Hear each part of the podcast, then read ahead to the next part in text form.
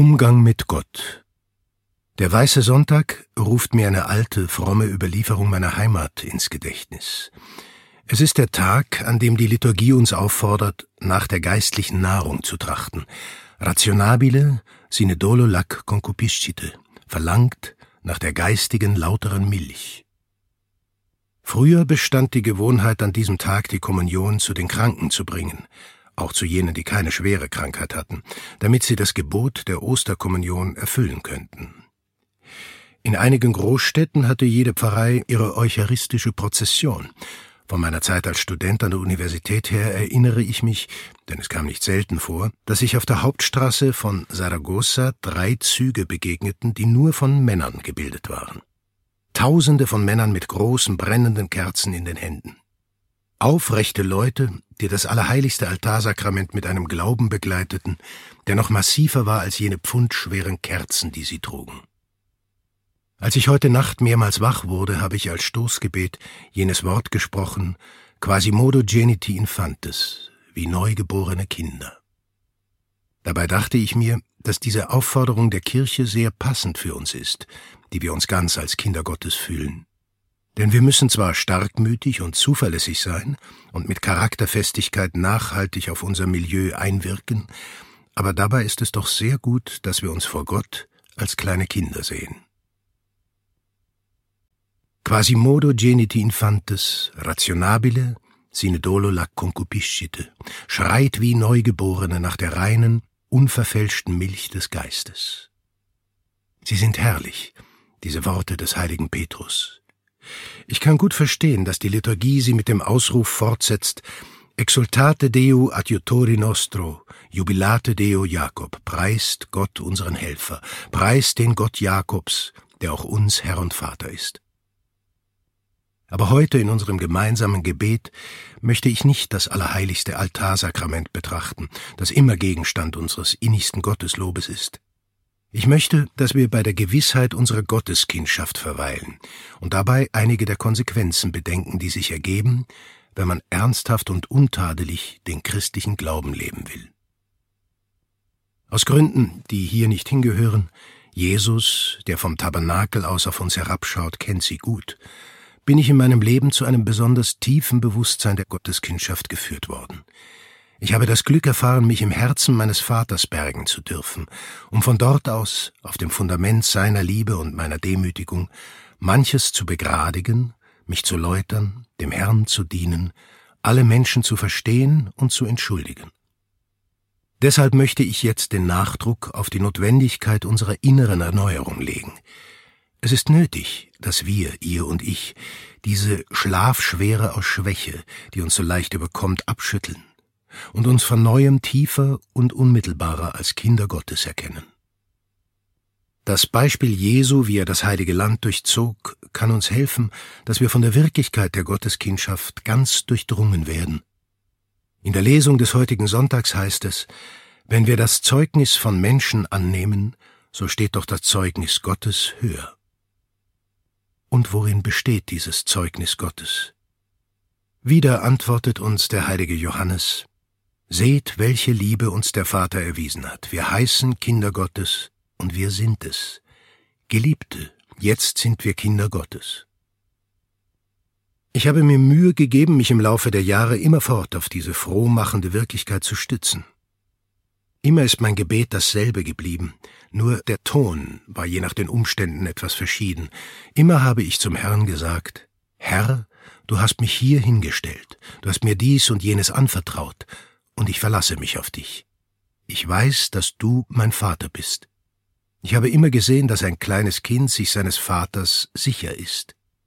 Meine priesterliche Erfahrung hat mir bestätigt, dass dieses sich den Händen Gottes überlassen, in der Seele eine starke, tiefe und heitere Frömmigkeit wachsen lässt, die dazu führt, dass alles, was man tut, in lauterer Absicht geschieht. Quasimodo geniti infantes, nach Art der kleinen Kinder. Mit Freude habe ich überall diese Denkweise von kleinen Kindern Gottes zu verbreiten gesucht, im Lichte dieser Denkweise erscheinen uns die Worte, die wir auch in den liturgischen Texten der heutigen Messe finden, besonders erfrischend. Alles, was aus Gott geboren ist, überwindet die Welt, beseitigt die Hindernisse, lässt uns im gewaltigen Kampf um den Frieden der Seelen und der menschlichen Gesellschaft siegen. Unsere Weisheit und unsere Stärke liegen gerade im Bewusstsein, dass wir klein und in den Augen Gottes ein Nichts sind. Aber gleichzeitig ist Gott selbst es, der will, dass wir mit unerschütterlichem Vertrauen tätig sind und Jesus Christus, seinen eingeborenen Sohn, verkündigen. Und dies trotz unserer eigenen Fehler und Armseligkeiten. Immer vorausgesetzt, dass es nicht an Kampf fehlt, der zu ihrer Überwindung führen soll. Ihr wisst, dass ich oft den Rat der Heiligen Schrift wiederhole, discite benefacere, lernet Gutes tun. Denn es ist wirklich so, wir müssen lernen und lehren, wie man Gutes tut. Das muss bei uns beginnen indem wir alles daran setzen zu entdecken, welches Gut für uns, für unsere Freunde, für alle Menschen erstrebenswert ist. Ich kenne keinen besseren Weg zur Betrachtung der Größe Gottes als diesen, aufgrund der unsagbar einfachen Erkenntnis, dass er unser Vater ist und wir seine Kinder sind, dienen zu lernen. Wir wollen wieder unsere Aufmerksamkeit dem Meister zuwenden. Vielleicht vernimmst auch du in diesem Augenblick den Tadel, den Christus an Thomas richtete, Reiche deinen Finger her und sieh meine Hände. Reiche deine Hand her und lege sie in meine Seite, und sei nicht mehr ungläubig, sondern gläubig. Ebenso wie Thomas rufe auch du in aufrichtiger Reue, mein Herr und mein Gott. Ich erkenne dich an für immer als meinem Meister, und für immer will ich mit deiner Hilfe deine Lehren wie einen Schatz hüten und in Treue zu befolgen suchen. Wenn wir im Evangelium ein paar Seiten zurückblättern, stoßen wir auf jene Stelle, da Jesus sich zum Gebet zurückgezogen hat und die Jünger, die in seiner Nähe sind, ihn vermutlich beobachten. Nachdem der Herr sein Gebet beendet hat, fasst sich einer ein Herz und bittet ihn, Herr, lehre uns beten, wie auch Johannes seine Jünger beten gelehrt hat. Da sagte er zu ihnen, wenn ihr betet, so sprecht, Vater, geheiligt werde dein Name. Seht, wie überraschend diese Antwort ist. Die Jünger sind ständig mit Jesus zusammen, und der Herr sagt ihnen mitten in einem Gespräch, wie sie beten sollen. Er offenbart ihnen das große Geheimnis der göttlichen Barmherzigkeit, dass wir Kinder Gottes sind und dass wir uns vertrauensvoll mit ihm unterhalten dürfen, so wie der Sohn mit seinem Vater spricht. Manche haben eine Vorstellung vom Frömmigkeitsleben und von der Art, wie ein Christ mit seinem Herrn Umgang pflegen muss, die unangenehm, theoretisch, formell ist, zu seelenlosem Hersagen entartet. Derlei führt nicht zum persönlichen Gespräch von Du und Du mit unserem Vater Gott, sondern nur in die Anonymität. Und dabei müsste doch klar sein, dass ein echtes, mündliches Gebet niemals anonym ist. Eine solche Auffassung erinnert mich an den Rat des Herrn, wenn ihr betet, so plappert nicht wie die Heiden. Die meinen, sie fänden Erhörung, wenn sie viele Worte machen, macht es ihnen nicht nach. Euer Vater weiß ja, was euch Not tut, ehe ihr ihn bittet. Ein Kirchenvater erläutert es so. Damit scheint mir Christus sagen zu wollen, man solle die Gebete nicht lang machen, das heißt lang nicht der Zeit nach, sondern durch die Menge und Länge der Worte. Der Herr selbst führte jenes Gleichnis mit der Witwe an, die den unbarmherzigen, grausamen Richter durch beharrliches Bitten umstimmte, sowie das andere Beispiel mit dem Freunde, der zu unzeitiger Nachtstunde daherkommt und den Schläfer von seinem Lager aufscheucht, nicht wegen seiner Freundschaft, sondern durch seine Beharrlichkeit. Mit beiden Gleichnissen wollte er uns aber keine andere Lehre geben als die, dass wir uns alle mit Beharrlichkeit an ihn wenden sollen. Dagegen will er ganz und gar nicht, dass wir mit meilenlangen Gebeten zu ihm kommen, sondern dass wir unsere Anliegen mit aller Einfachheit vorbringen. Jedenfalls aber, wenn es euch zu Beginn eurer Betrachtung nicht gelingt, die Aufmerksamkeit auf Gott zu konzentrieren, wenn ihr nur Trockenheit empfindet und der Verstand unfähig zu sein scheint, auch nur einen einzigen Gedanken hervorzubringen, wenn sich im Gemüt nichts regt, dann rate ich euch, das zu tun, was ich immer in einer solchen Lage getan habe, versetzt euch in die Gegenwart eures Vaters und sagt ihm zumindest Herr, ich kann nicht beten, mir fällt überhaupt nichts ein, was ich dir erzählen könnte. Seid versichert, dass ihr in diesem Augenblick angefangen habt zu beten. Die Frömmigkeit, die aus der Gotteskindschaft stammt, ist eine zutiefst in der Seele verwurzelte Haltung, die schließlich das ganze Dasein eines Menschen erfasst. Sie ist gegenwärtig in jedem Gedanken, in jedem Wunsch, in jeder Gemütsregung.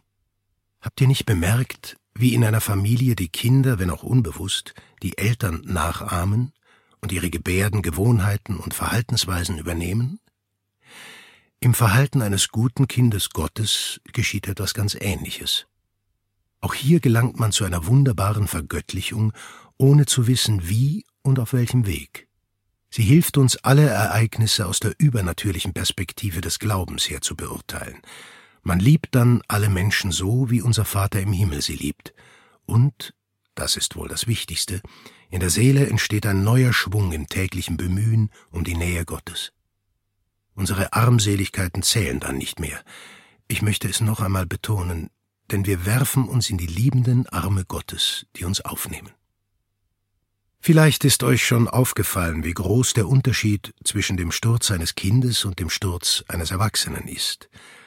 Für ein Kind bedeutet ein Sturz in den meisten Fällen nicht viel, es fällt ja so oft hin. Wenn es losweinen möchte, sagt ihm sein Vater, Männer weinen nicht. Das Kind gibt sich dann Mühe, seinem Vater zu gefallen, und alles ist gut. Wie ist es aber, wenn ein Erwachsener das Gleichgewicht verliert und plötzlich am Boden liegt? Fühlte man nicht Mitleid, so fände man das nur komisch, einen Anlass zum Lachen. Hinzu kommt, dass der Sturz eines Erwachsenen unter Umständen ernste Folgen nach sich zieht oder bei einem älteren Menschen einen unheilbaren Bruch verursacht. Es ist gut für uns im inneren Leben, quasimodo geniti infantis zu sein, wie diese kleinen Kinder, die, man könnte meinen, sie seien aus Gummi, lachend fallen und sogleich wieder aufstehen und weiter herumtollen und außerdem, wenn es nötig ist, von ihren Eltern getröstet werden. Versuchen wir, uns wie sie zu verhalten, dann werden die Schläge und Misserfolge, die übrigens unvermeidlich sind, uns niemals verbittern. Wir werden mit Schmerz, aber nicht entmutigt reagieren, ja wir werden sogar lächeln, denn ein solches Lächeln ist wie das klare Wasser, das aus der Freude entspringt, uns als Kinder des unfassbar großen, weisen, barmherzigen Gottes unseres Vaters zu wissen. Im Verlauf meiner Jahre im Dienste des Herrn habe ich gelernt, wie ein kleiner Sohn Gottes zu sein, und auch euch bitte ich darum, dass ihr quasimodo geniti infantes seid. Kinder, die nach dem Wort Gottes, nach dem Brot Gottes, nach der Nahrung Gottes, nach der Stärke Gottes verlangen um uns dann wie reife Christen zu verhalten. Dass ihr richtige Kinder werdet. Je mehr, umso besser. Dies sage ich euch mit der Erfahrung eines Priesters, der sehr oft im Laufe von 36 Jahren hat aufstehen müssen. Wie lang und wie kurz kommen sie mir vor, in denen er einen ganz präzisen Auftrag des göttlichen Willens zu verwirklichen sucht. Es hat mir immer geholfen, dass ich Kind bleibe und immer wieder den Schoß meiner Mutter und das Herz Christi meines Herrn aufsuche. Die gewaltigen Stürze, die beträchtliche, gelegentlich kaum heilbare Zerstörungen in der Seele anrichten, haben immer ihren Ursprung in dem Stolz, sich für erwachsen und selbstständig zu halten. In diesen Fällen waltet in der Seele eine Art Unvermögen, den, der helfen kann, um Hilfe zu bitten. Nicht nur Gott gegenüber, auch gegenüber dem Freund oder dem Priester. Und diese arme Seele in ihrem Unglück sich selbst überlassen, verliert jegliche Orientierung und gerät auf Abwege. Bitten wir Gott, gleich jetzt, er möge niemals erlauben, dass wir uns gesättigt fühlen. Er möge in uns die Sehnsucht nach seinem Beistand, nach seinem Wort, seinem Trost, seiner Stärke vermehren. Rationabile sine dolo la concupiscite. Lasst in euch den Hunger, die Begierde wachsen, wie Kinder zu sein. Überzeugt euch davon, dass diese die beste Art ist, den Stolz zu besiegen. Zweifelt nicht daran, dass dies das einzige Mittel ist, damit unser Tun gut, großartig, gotteswürdig sei. Wahrlich, ich sage euch, wenn ihr nicht umkehrt und werdet wie die Kinder, so werdet ihr in das Himmelreich nicht eingehen. Wieder kommen mir jene Erinnerungen aus meiner Jugend in den Sinn. Welch herrliches Zeugnis des Glaubens gaben jene Männer. Es ist, als ob ich noch den liturgischen Gesang hörte, den Duft des Weihrauchs atmete. Ich sehe noch die Tausende von Männern, jeder mit seiner großen Kerze, die wie ein Sinnbild der eigenen Armseligkeit ist, aber mit dem Herzen eines Kindes, das es vielleicht kaum vermag, die Augen zum Antlitz des Vaters zu erheben. Erkenne und sieh, wie bitterböse es ist, dass du den Herrn, deinen Gott, verließest. Erneuern wir den festen Entschluss, uns niemals wegen irdischer Erwartungen von unserem Herrn zu trennen. Lassen wir, indem wir konkrete Vorsätze fassen, unseren Durst nach Gott noch brennender werden, wie Kinder, die ihre eigene Not sehen und den Vater ohne Unterlass suchen und rufen. Aber ich möchte auf das zurückkommen, was ich früher sagte, man muss lernen, wie ein Kind zu sein. Man muss lernen, ein Kind Gottes zu sein. Gleichzeitig werden wir unseren Mitmenschen diese Denkweise vermitteln, die uns in unserer menschlichen Schwäche fortes in fide, stark im Glauben macht, fruchtbar in den Werken und sicher auf unserem Weg. Dann erheben wir uns auch immer wieder ohne Zögern, auch wenn wir den abscheulichsten Fehler begangen haben, und finden so auf den Hauptweg der Gotteskindschaft zurück, der uns in die weit geöffneten Arme Gottes unseres Vaters führt. Wer von euch erinnert sich nicht an die Arme seines Vaters? Sicherlich waren sie nicht so zärtlich und mitfühlend wie die Arme unserer Mutter, aber sie waren kräftig und stark, einer stürmischen, beschützenden Umarmung fähig. Danke, Herr, für deinen mächtigen Arm. Danke für deine starke Hand. Danke für die Festigkeit und Milde deines Herzens. Beinahe hätte ich dir auch für meine Fehler gedankt, aber du willst sie nicht. Und doch verstehst du sie, entschuldigst du sie, verzeihst du sie. Dies ist die Weisheit, die Gott von uns im Umgang mit ihm erwartet. Es ist echte Mathematik. Erkennen, dass wir eine Null links vor dem Komma sind. Aber unser Vater Gott liebt uns so, wie wir sind, so, wie wir sind. Ich bin nur ein armer Mensch, und ich liebe euch, wie ihr seid. Stellt euch dann vor, wie die Liebe Gottes sein wird. Aber diese Liebe will auch, dass wir kämpfen und alles daran setzen, damit unser Leben auf dem Weg eines gut gebildeten Gewissens verläuft. Wenn ihr darüber nachdenkt, wie unsere Frömmigkeit jetzt ist, wie sie sein sollte und in welcher Hinsicht wir unseren persönlichen Umgang mit Gott vertiefen müssten, dann werdet ihr, vorausgesetzt ihr habt mich richtig verstanden, der Versuchung widerstehen, über großartige Taten zu fantasieren. Ihr entdeckt dann, dass der Herr sich damit zufrieden gibt, wenn wir ihm immer wieder kleine Erweise der Liebe darbringen. Bemühe dich darum, immer einen Lebensplan einzuhalten. Einige Minuten des stillen Gebetes, die heilige Messe, wenn möglich jeden Tag, und die häufige Kommunion, der regelmäßige Empfang des heiligen Sakraments der Versöhnung, auch wenn du dir keiner schweren Schuld bewusst bist, der Besuch beim Herrn, der im Tabernakel gegenwärtig ist, das Beten und Betrachten der Rosenkranzgeheimnisse und viele andere gute Übungen, die du schon kennst oder die du lernen kannst. Sie dürfen freilich nicht zu starren Regeln oder in sich abgeschlossenen Schubfächern werden. Sie zeigen dir einen Weg, der deiner Situation als Mensch in der Welt gemäß ist und sich deiner anstrengenden beruflichen Arbeit, deinen Standespflichten, deinen gesellschaftlichen Verpflichtungen anpasst.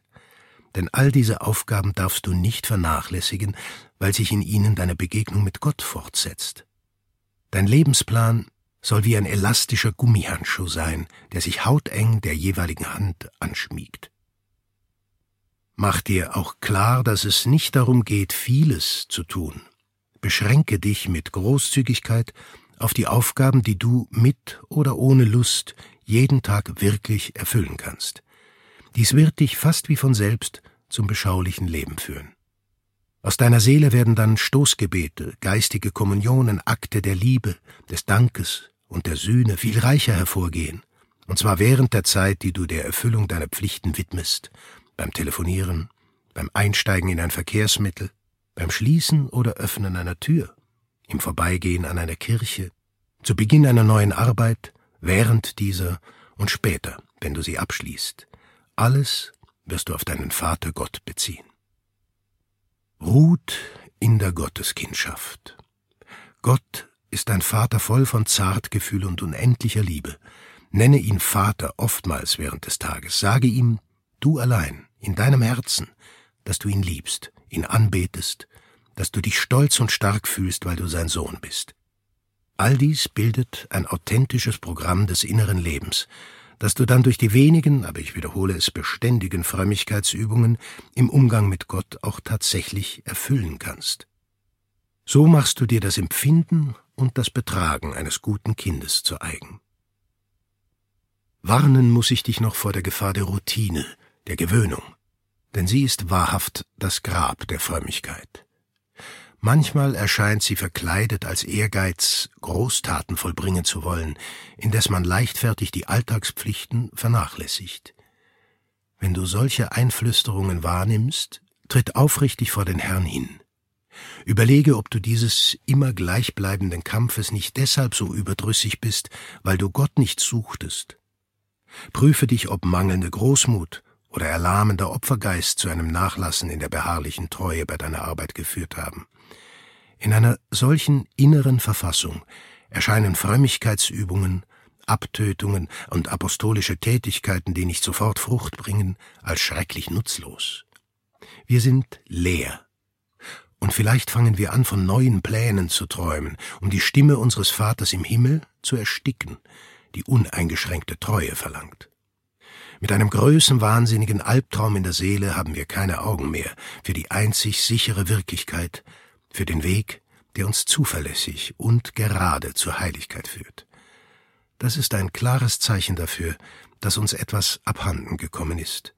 Die übernatürliche Sicht, die Überzeugung, kleine Kinder zu sein, und die Gewissheit, dass unser Vater Wunder an uns wirken wird, wenn wir demütig von neuem anfangen. Ich muss oft an die Wegmarkierungen denken, die ich als Kind in den Bergen meiner Heimat gesehen habe. Es waren lange Holzpflöcke, meistens rot angestrichen. Damals erklärte man mir, dass sie den Wanderern sichere Orientierungspunkte gäben, um nicht vom Weg abzukommen, wenn der hohe Schnee die Pfade und Felder, Wälder und Weiden, Felsen und Schluchten bedeckt. Auch im inneren Leben gibt es Ähnliches. Frühling und Sommer, aber auch Winter, Tage ohne Sonne und mondlose Nächte, wir dürfen nicht zulassen, dass unser Umgang mit dem Herrn von der augenblicklichen Laune oder von Gemütsschwankungen abhängig wird. Denn das wäre ein Zeichen von Egoismus und Bequemlichkeit und selbstverständlich mit der Liebe unvereinbar. Deshalb werden also einige Frömmigkeitsübungen, die ohne Sentimentalität in uns fest begründet, tief verwurzelt und der jeweiligen konkreten Situation angepasst sind, bei Schnee und Sturm wie die rot gestrichenen Pflöcke unserem Weg die Richtung weisen, bis die Sonne wieder scheint, das Eis schmilzt und das Herz von neuem vibriert und brennt. Das Feuer war ja niemals erloschen, es war nur unter der Asche einer Zeit der Bewährung, nachlassenden Einsatzes oder geschwächten Opfergeistes verborgen. Ich brauche euch nicht zu verheimlichen, dass im Laufe der Jahre der eine oder andere zu mir gekommen ist und mir voll Kummer gesagt hat, Vater, ich weiß nicht, was mit mir los ist. Ich fühle mich erschlafft und kalt. Früher war meine Frömmigkeit so fest und einfach. Jetzt erscheint sie mir wie eine Komödie. Denen, die in einer solchen Lage sind, und euch allen, sage ich, eine Komödie? Großartig. Der Herr spielt mit uns wie ein Vater mit seinen Kindern. In der Heiligen Schrift heißt es Ludens in orbe terrarum, spielend auf dem weiten Erdenrund. Gott spielt, aber er verlässt uns nicht. Denn gleich darauf heißt es auch, Delicie mea esse cum filis hominum, es ist meine Freude, unter den Menschenkindern zu sein. Der Herr spielt mit uns. Unser ganzes Tun mag uns einmal wie eine Komödie vorkommen. Wir fühlen uns kalt und gleichgültig, sind übel gelaunt und wie willenlos. Unsere Pflichten fallen uns schwer und unsere geistlichen Ziele erscheinen uns zu hoch. Dann ist es an der Zeit zu bedenken, dass Gott mit uns spielt und uns als gute Mitspieler in dieser Komödie haben will. Ich darf euch ruhig erzählen, dass der Herr mir gelegentlich viele Gnaden gewährt hat, aber für gewöhnlich gehen mir die Dinge gegen den Strich. Ich arbeite weiter in dem, was ich mir vorgenommen habe, nicht, weil es mir Spaß macht, sondern weil ich es soll, aus Liebe. Aber Vater, so höre ich, kann man denn vor Gott eine Komödie spielen, ist das nicht Heuchelei? Sei beruhigt, für dich ist der Augenblick gekommen, ein menschliches Schauspiel vor einem göttlichen Zuschauer aufzuführen. Harre aus. denn der Vater, der Sohn und der Heilige Geist blicken auf dein Spiel herab. Tue alles aus Liebe zu Gott und um ihm zu gefallen, auch wenn es dir schwerfällt. Wie herrlich ist es, Spielmann Gottes zu sein. Wie herrlich in dieser Komödie eine Rolle zu spielen, aus Liebe, mit Opfergeist, ohne Selbstgefälligkeit, nur um Gott, unserem Vater, zu gefallen, der mit uns spielt. Stelle dich vor den Herrn hin und vertraue es ihm an. Ich habe nicht die geringste Lust, mich mit dem und dem zu beschäftigen, aber ich will es für dich tun. Und dann mache dich an diese Arbeit, auch wenn sie dir wie eine Komödie vorkommt. Gepriesen sei diese Komödie. Du kannst sicher sein, das ist keine Heuchelei. Denn die Heuchler brauchen für ihre Aufführungen ein Publikum. Bei uns aber sind die Zuschauer dieses Schauspiels, lass es mich wiederholen, der Vater, der Sohn und der Heilige Geist, die Mutter Gottes, der heilige Josef und alle Engel und Heiligen des Himmels. Das ist das einzige Spektakulum in unserem inneren Leben. Und wiederum gleicht es dem Vorübergang des Herrn quasi in occulto, wie im Verborgenen. Jubilate Deo, exultate Deo adjutori nostro. Jubelt dem Herrn, hochpreiset Gott, unsere einzige Hilfe. Jesus, wenn einer das nicht versteht, versteht er nichts von Liebe, nichts von Sünde, nichts von Erbärmlichkeit. Ich bin nur ein armer Mensch, aber ich begreife, was das ist. Sünde, Liebe, Erbärmlichkeit. Wisst ihr, was es heißt, an Gottes Herz genommen zu sein? Könnt ihr begreifen, dass eine Seele sich vor Gott hinwirft, sich öffnet bis zum Herzensgrund, sich bei ihm ausweint? Ich beklage mich zum Beispiel beim Herrn, wenn er Menschen zu sich nimmt, die noch jung waren und ihm noch viele Jahre auf Erden in Liebe hätten dienen können. Ich verstehe es nicht. Aber es ist eine vertrauensvolle Klage, denn mir ist klar, dass ich sofort stolpern würde, wenn ich mich von der Hand Gottes entfernte. Und indem ich die göttliche Schickung annehme, füge ich Wort für Wort betonend hinzu, es geschehe, es erfülle sich, Gelobt und in Ewigkeit verherrlicht sei der über alles gerechte und über alles liebenswerte Wille des Herrn. Amen. Amen. Das ist die Verhaltensweise, die uns das Evangelium lehrt. Etwas wie eine heilige List und eine Quelle der Wirksamkeit bei der apostolischen Arbeit. Diese Quelle entströmt unsere Liebe und unser Friede als Kinder Gottes, es ist der Weg der Anteilnahme und Gelassenheit, die dann unsere Mitmenschen erreichen werden. Nur so wird es uns gelingen, unsere Tage in der Liebe Gottes zu vollenden, nachdem wir die Arbeit geheiligt haben und auf dieser Erde das verborgene Glück der Dinge Gottes gesucht und entdeckt haben. Unser Verhalten wird von der heiligen Unbefangenheit eines Kindes geprägt sein, und wir werden das falsche Schamgefühl, die Heuchelei eines Erwachsenen meiden, der, nachdem er durch einen Sturz seine Armseligkeit erfahren hat, sich vor der Heimkehr zum Vater ängstigt. Ich schließe mit dem Gruß unseres Herrn, wie wir ihn heute im Evangelium hören. Pax vobis, Friede sei mit euch. Da freuten sich die Jünger, als sie den Herrn sahen. Den Herrn, der uns auf unserem Weg zum Vater begleitet.